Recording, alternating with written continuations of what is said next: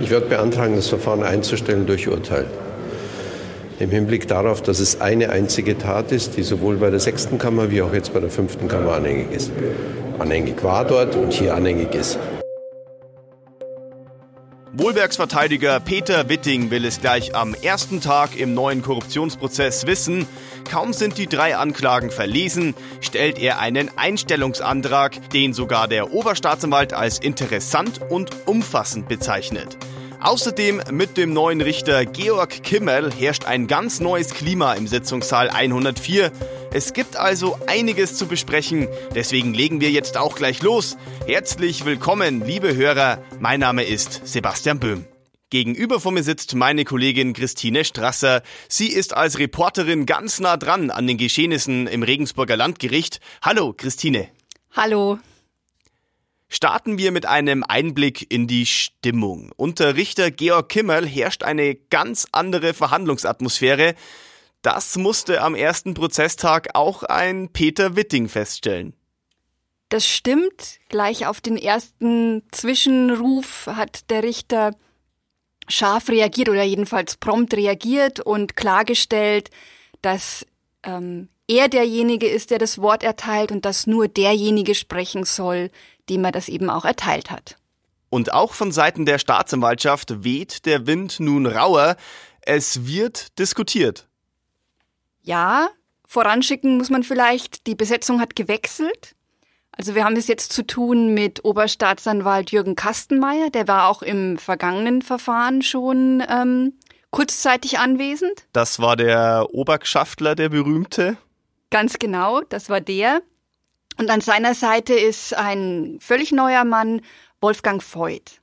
Und die beiden haben, ich würde es mal ähm, so beschreiben, sehr selbstbewusst agiert, auch irgendwie in gewisser Weise offensiv, haben schon am ersten Tag viel erwidert, ähm, gefühlt fast mehr wie ähm, die Vertreterinnen der Staatsanwaltschaft im letzten Prozess. Also ich, ich will nicht unbedingt sagen, dass jetzt ein, ein starker oder ein rauer Ton geherrscht hat, aber es gab schon immer Kontra. Nochmal kurz zur Erklärung. Joachim Wohlbergs hat Herrn Kastenmeier damals im ersten Prozess als Obergschaftler bezeichnet. Das können Sie, liebe Hörer, aber alles natürlich nachhören, denn auch die älteren Episoden finden Sie auf mittelbayerische.de. Was sich ebenso verändert hat, Joachim Wohlbergs wirkte deutlich gefestigter als beim Auftakt des ersten Prozesses. Ja, zumindest von außen. Also er ist so eine Viertelstunde vor Verhandlungsbeginn in den Sitzungssaal gekommen. Beim ersten Prozess war das deutlich knapper. Da wollte er, glaube ich, sich nicht den Kameras stellen und ähm, wirkte damals deutlich angefasster und angespannter diesmal würde ich, also ich würde das so deuten, dass er jetzt ähm, besser einschätzen kann, was auf ihn zukommt und wie das laufen wird. Und ähm, insofern ja, ich würde nicht sagen, dass er entspannt war. Eigentlich ähm, hat man schon gemerkt, dass ihn auch dieses Verfahren stark belastet, aber ähm, in gewisser Weise ein wenig ruhiger als beim, beim ersten Prozess, ja kommen wir zu dem großen Thema des ersten Verhandlungstages. Peter Witting will, dass der Prozess eingestellt wird. Wir hören zur Anstimmung noch einmal kurz in seine Aussagen hinein. Ich werde beantragen, das Verfahren einzustellen durch Urteil. Im Hinblick darauf, dass es eine einzige Tat ist, die sowohl bei der sechsten Kammer wie auch jetzt bei der fünften Kammer anhängig ist. Anhängig war dort und hier anhängig ist. Der Antrag, den er stellt, ist wahnsinnig komplex. Christine, versuch doch bitte trotzdem diese juristischen Feinheiten so zu erklären, damit ich es auch verstehe. Ja, da legst du mir jetzt mal wieder ein ziemliches Ei, weil das alles gar nicht so einfach ist. Ich habe jetzt mit mehreren Juristen schon drüber gesprochen, die auch alle sagen, dass das wahnsinnig schwierig ist, diese Dinge zu erklären. Also grundsätzlich geht es um die Frage, darf es überhaupt diesen zweiten Prozess geben? Das kann man, glaube ich, noch verstehen. Oder hat man im ersten Prozess eigentlich schon ähm, die Tatbestände mitverhandelt? Peter Witting wirft der Staatsanwaltschaft ja schon ähm, von Beginn an vor, die Verfahren aufgesplittet zu haben, das alles künstlich in die Länge gezogen zu haben. Dabei bleibt er. Er sagt, man darf dieses Verfahren hier nicht führen. Es, er hat von einem Verbot der Doppelbestrafung gesprochen und einem Befassungsverbot. Also dahinter steckt die Idee, ein ähm, also niemand darf für eine Tat zweimal verurteilt werden. Und er sieht das hier als eine Tat, mit der man es von Seiten von OB Joachim Wohlbergs zu tun hat. Jetzt ist es so, dass ja auch die fünfte Strafkammer, vor der hier verhandelt wird, diese Anklage schon mal ähm, für nicht zulässig erklärt hat und eigentlich erklärt hat, ähm, dieser Verfahrensstoff müsste eigentlich auch in dem ersten Verfahren, das damals noch vor der Wirtschaftsstrafkammer lief, mitverhandelt werden. Die Staatsanwaltschaft hat gegen diese Entscheidung Beschwerde eingelegt und das Oberlandesgericht in Nürnberg hat der Beschwerde stattgegeben. Denn ähm, das Oberlandesgericht hat vereinfacht gesagt gesehen, dass man es mit eigenständigen prozessualen Taten zu tun habe. Da versuche ich mich jetzt auch ganz einfach zu halten. Also man sagt, es gibt ja unterschiedliche Spender, die unterschiedliche Motive hatten. Es geht um unterschiedliche Bauvorhaben. Und insofern hat man es auch mit verschiedenen Taten zu tun. Das ist dieses Thema mit den Tateinheiten, Tatmehrheiten da gibt's glaube ich, auch Beispiele, mit denen man es ganz gut erklären kann. Also auch ziemlich oberflächlich erklären kann, aber vielleicht auch so, dass das Menschen verstehen, die jetzt keine juristischen Experten sind. Ich versuch's mal. Also diese Begriffe Tateinheit und Tatmehrheit die gibt's im juristischen sogar öfter, hat man mir erklärt, aber ich versuch's jetzt mal mit einem Beispiel, das mir auch geholfen hat. Um die Perspektive des Oberlandesgerichts zu verstehen, könnte man zum Beispiel das Beispiel einer Trunkenheitsfahrt nehmen. Jemand begeht da eine Straftat, weil er betrunken Auto fährt und später im Verlauf dieser Trunkenheitsfahrt rempelt dann noch irgendwie hin, begeht Sachbeschädigung. Zwei verschiedene Fälle, würde man jetzt sagen.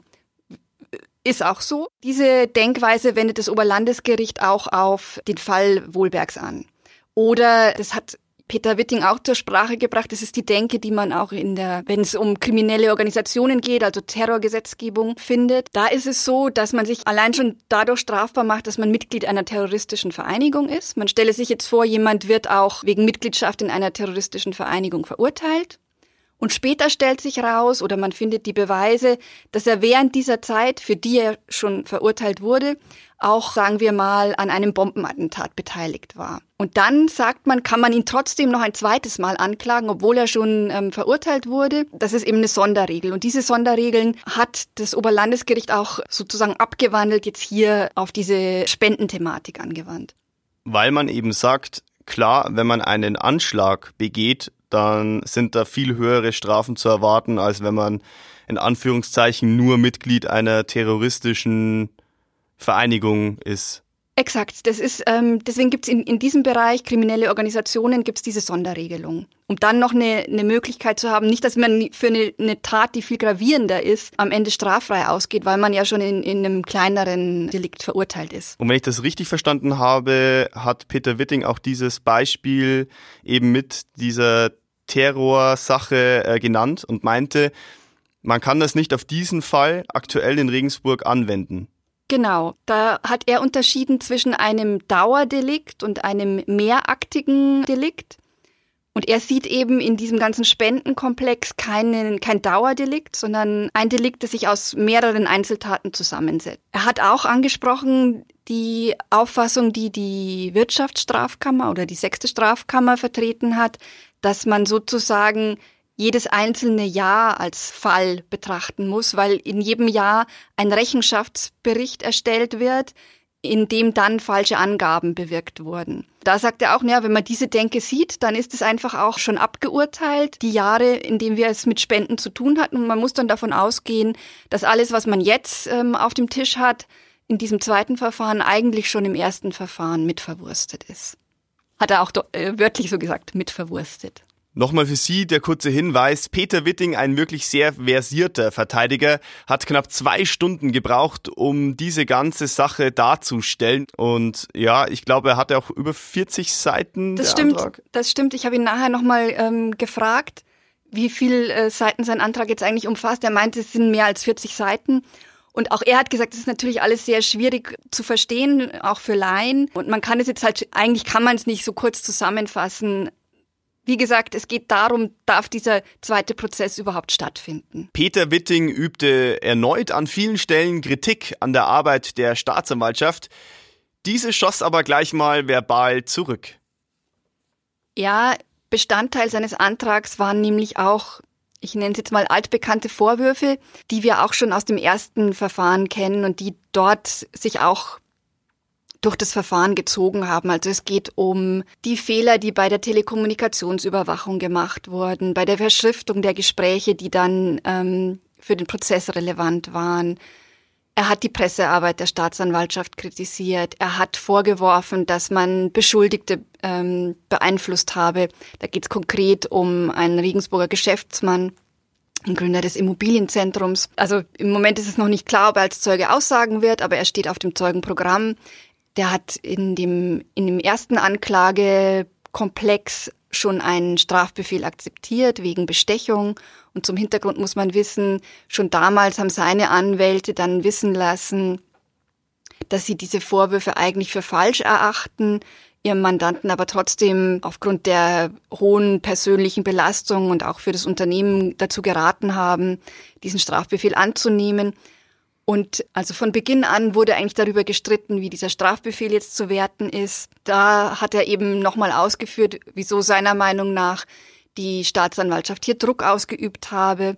Das hat auch alles sehr viel Raum eingenommen. Die Staatsanwälte haben dann eben auch erwidert. Wir haben ja schon angesprochen, sie haben sehr viel erwidert und auch ähm, durchaus Kontra gegeben. Haben eigentlich gesagt, naja, es sind, ja, Oberstaatsanwalt Kastenmeier hat den Begriff olle Kamellen durchaus verwendet. Also man kenne das alles und er hat dann darauf verwiesen, naja, diese Verfahrensfehler seien bekannt, sie würden aber nicht dazu führen, dass man ähm, das Verfahren einstellen müsse. Weil beispielsweise auch schon die Wirtschaftsstrafkammer, ähm, die von Witting und Wohlberg ja durchaus gelobt wird, schon zu der Auffassung gekommen ist, dass man ähm, zwar Beeinträchtigungen sehe, also da war auch die Rede von massiven Grundrechtsverletzungen. Wir haben das ja auch alles schon mehrfach besprochen. Aber man hat das Verfahren ja weitergeführt. Darauf haben die Staatsanwälte unter anderem verwiesen. Sie haben auch kritisiert, dass Witting Passagen nur ähm, teilweise verlesen hätte, auf die es ihm jetzt hier ankommt und verschiedenes weiter. Man kann das alles im Newsblog nachlesen. Und sie haben unterstellt, dieser ganze Antrag sei auch unterlegt mit einer für Witting typischen Polemik. Dagegen haben sie sich zur Wehr gesetzt. Also der Ton wird auf jeden Fall rauer im Sitzungssaal 104. Es war von hartem Tobak die Rede, von Bashing der Staatsanwaltschaft und um auch nochmal auf den Richter Georg Kimmerl zurückzukommen, der hat auch schon wirklich klare Kante gezeigt, vor allem gegenüber Peter Witting. Ja, da ging es um diese Verfahrensfragen und ähm, vor allem auch, wie ich es kurz geschildert habe, um das Thema Zwischenrufe. Da lässt er deutlich weniger zu als jetzt im ersten Verfahren. Das muss man schon als Unterschied feststellen. Ähm, ich denke mal, das ist seine Art, um die Emotionen einzufangen, gleich von Anfang an und um eine sachliche Atmosphäre zu schaffen. Das hat jetzt natürlich schon dazu geführt, dass er sich das ein oder andere Mal schon mit Witting gekabbelt hat. Aber wie gesagt, da ging es um dieses Thema Verfahrensfragen, Zwischenrufe und so weiter. Was ich jetzt nicht aufkommen lassen würde, ist, dass sich der Richter die Argumente von Witting nicht anhört, sondern das tut er sehr wohl. Das hat er auch nach dem Antrag deutlich gemacht. Ähm, er hat gesagt, man, das, es stimmt, was der Verteidiger hier vorbringt, dass man es mit einer, ähm, mit einer, recht, mit einer schwierigen rechtlichen Problematik zu tun hat. Das sei keine Frage. Ähm, und zu den anderen Dingen was jetzt die Verfahrensfehler und so weiter betrifft, da hat er so fallen lassen, da wird er sich vielleicht zu einem späteren Zeitpunkt nochmal äußern. Aber den Antrag, da will er eine Entscheidung, so wie ich ihn verstanden habe, ähm, beim nächsten Verhandlungstag verkünden. Eben, also die Worte von Richter Georg Kimmel waren jetzt nicht ganz klar. Deswegen auch die Frage, wie realistisch ist es, dass das Verfahren eingestellt wird? Denn Peter Witting gab sich ja durchaus optimistisch. Ja, auf der einen Seite hat er gesagt, er geht davon aus, dass er mit seinem Antrag Erfolg hat. Ähm, auf der anderen Seite hat er aber auch schon ähm, eingeworfen, ja, sollte er nicht Erfolg haben, dann würden er und sein Mandant sich auch äußern. Also dann wolle er auch ein Opening Statement ähm, halten und auch sein äh, Mandant Joachim Wohlbergs wird gleich zu Beginn eine längere Einlassung ähm, vor Gericht dann vortragen. Also es war ein bisschen widersprüchlich, würde ich sagen. Und man wird jetzt sehen, wie, wie die Entscheidung ausfällt. Ich tue mich sehr schwer, da irgendeine Prognose abzugeben, weil ich ähm, schon im Vorfeld eben durch diese ganzen, also durch die Beschwerde, die dann schon vom OLG entschieden werden musste. Ich kann nur sagen, also für den Lions ist es sehr schwierig zu durchschauen, wer da jetzt recht hat. Und auch ganz egal, welche Entscheidung jetzt hier getroffen werden wird, auch das wird ja nicht das letzte Wort sein. Also man kann eigentlich davon ausgehen, dass sich damit der Bundesgerichtshof nochmal ähm, befassen werden muss, weil die ähm, Prozessbeteiligten das weitertragen werden. Aber es könnte am 16. Oktober die Entscheidung fallen, dass der Prozess eingestellt wird. Sicher, das ist im Bereich des Möglichen. Efi Reiter begrüßt in unserem Podcast Hörsport regelmäßig Sportler aus der Region und entdeckt ihre einzigartigen Geschichten. Dieses und viele weitere Podcast-Angebote finden Sie auf mittelbayerische.de slash podcast. Weil wir gerade vom 16. Oktober gesprochen haben, wie geht es denn weiter im Sitzungssaal 104? Also es ist der nächste Verhandlungstag, haben wir jetzt gerade schon besprochen. Ich nehme mal schwer an, dass als erstes eine Entscheidung zu diesem Antrag fallen wird. Es ist auch so, dass wiederum Peter Witting angekündigt hat, er werde sich auch weigern, ein Opening Statement abzugeben, solange nicht über diesen Antrag entschieden ist. Ich kenne mich in Verfahrensfragen nicht so genau aus, aber ich denke schon, dass er, dass er sagen kann, ich will eine Entscheidung zu diesem grundlegenden Antrag, also zu diesem Punkt, darf jetzt hier überhaupt ein Prozess geführt werden, bevor man da weiter einsteigt. Zum Abschluss noch ein anderes, zugegeben etwas bunteres Thema. Und irgendwie schließt sich da auch der Kreis. Denn wir haben ja schon angesprochen, Georg Kümmel ist ein Richter mit klarer Kante. Und auch in Modefragen ist da alles ganz genau geregelt. Vor Gericht, ja. Ich weiß gar nicht mehr, wie wir da jetzt ähm, gestern eigentlich draufgekommen sind. Mir ist aufgefallen, dass einige Vertreter auch weiße Krawatten anhaben, andere hatten weiße Fliegen an. Stimmt. Und ich äh, hatte mich dann erinnert, dass mich das eine Zuhörerin, also zu ähm, Bekleidungsfragen vor Gericht schon während des ersten Verfahrens mal am Rande gefragt hatte. Und es gibt tatsächlich Regeln, wie man dort auftreten muss. Also es ist jetzt nicht so, dass es nur ein buntes Thema wäre, sondern wie gesagt, es gibt da ganz strikte Regeln. Oder was heißt strikt? Aber es gibt Regeln, die da vom bayerischen Justizministerium erlassen sind und an die sich äh, Staatsanwälte und Richter auch halten müssen. Es ist ganz interessant, habe ich mir jetzt mal ausgedruckt. Das ist überschrieben mit Amtstracht in der ordentlichen Gerichtsbarkeit. Da ist dann unter anderem festgelegt, die Robe bedeckt die Kleidung bis über die Mitte der Unterschenkel und bis zum Handgelenk. Material, Schnitt und Gestaltung der Robe müssen mit dem Ansehen der Rechtspflege vereinbar sein. Männer tragen zur Robe ein weißes Hemd mit weißer Krawatte oder weißer Fliege. Und es gibt auch noch eine Sonderregel für Frauen. Für Frauen ist eine andere weiße Bekleidung, zum, zum Beispiel Bluse oder Schal, der ein Kleidungsstück anderer Farbe verdeckt, zulässig. Es gibt auch noch Regeln äh, zum Besatz der Roben übrigens, also wer Samt äh, trägt und wer Wolle und so. Also es ist alles geregelt. Es ist jetzt nicht einfach so ein äh, Thema, das du aufbringst, weil du jetzt gerade äh, lustig bist. Auch wenn wir Journalisten sowas vielleicht mal mit einem Schmunzeln sehen weil wir ja eigentlich gar keine Kleiderordnungen für unseren Beruf haben. Ja, wir sind ja auch da vor Ort, um zu beobachten und das ist ein Thema, was uns gestern beiden aufgefallen ist. Also wir nehmen am Mittwoch auf, nur für Sie zur Erklärung. Und das ist uns eben aufgefallen und wir haben uns gedacht, das wäre doch vielleicht mal ein Thema, was wir mit reinbringen könnten. Mal ein etwas bunteres Thema. Aber ich würde mich persönlich für die Fliege entscheiden, finde ich das persönlich wollt, schicker. Wollt, das wollte ich dich jetzt eigentlich noch fragen, weil da bin ich jetzt modisch, also ich natürlich sehr interessiert an Modefragen, aber ähm, da bin ich raus. Aber es ist gut, dass du es jetzt schon beantwortet hast. Ja, ich finde die Fliege irgendwie edler. Es gibt übrigens auch für ähm, Rechtsanwälte Regeln, um das noch nachzutragen. Das ist festgelegt in Paragraph 20 der Berufsordnung für Rechtsanwälte. Ähm, da heißt es aber deutlich knapper, der Rechtsanwalt trägt vor Gericht als Berufstracht die Robe, soweit das üblich ist.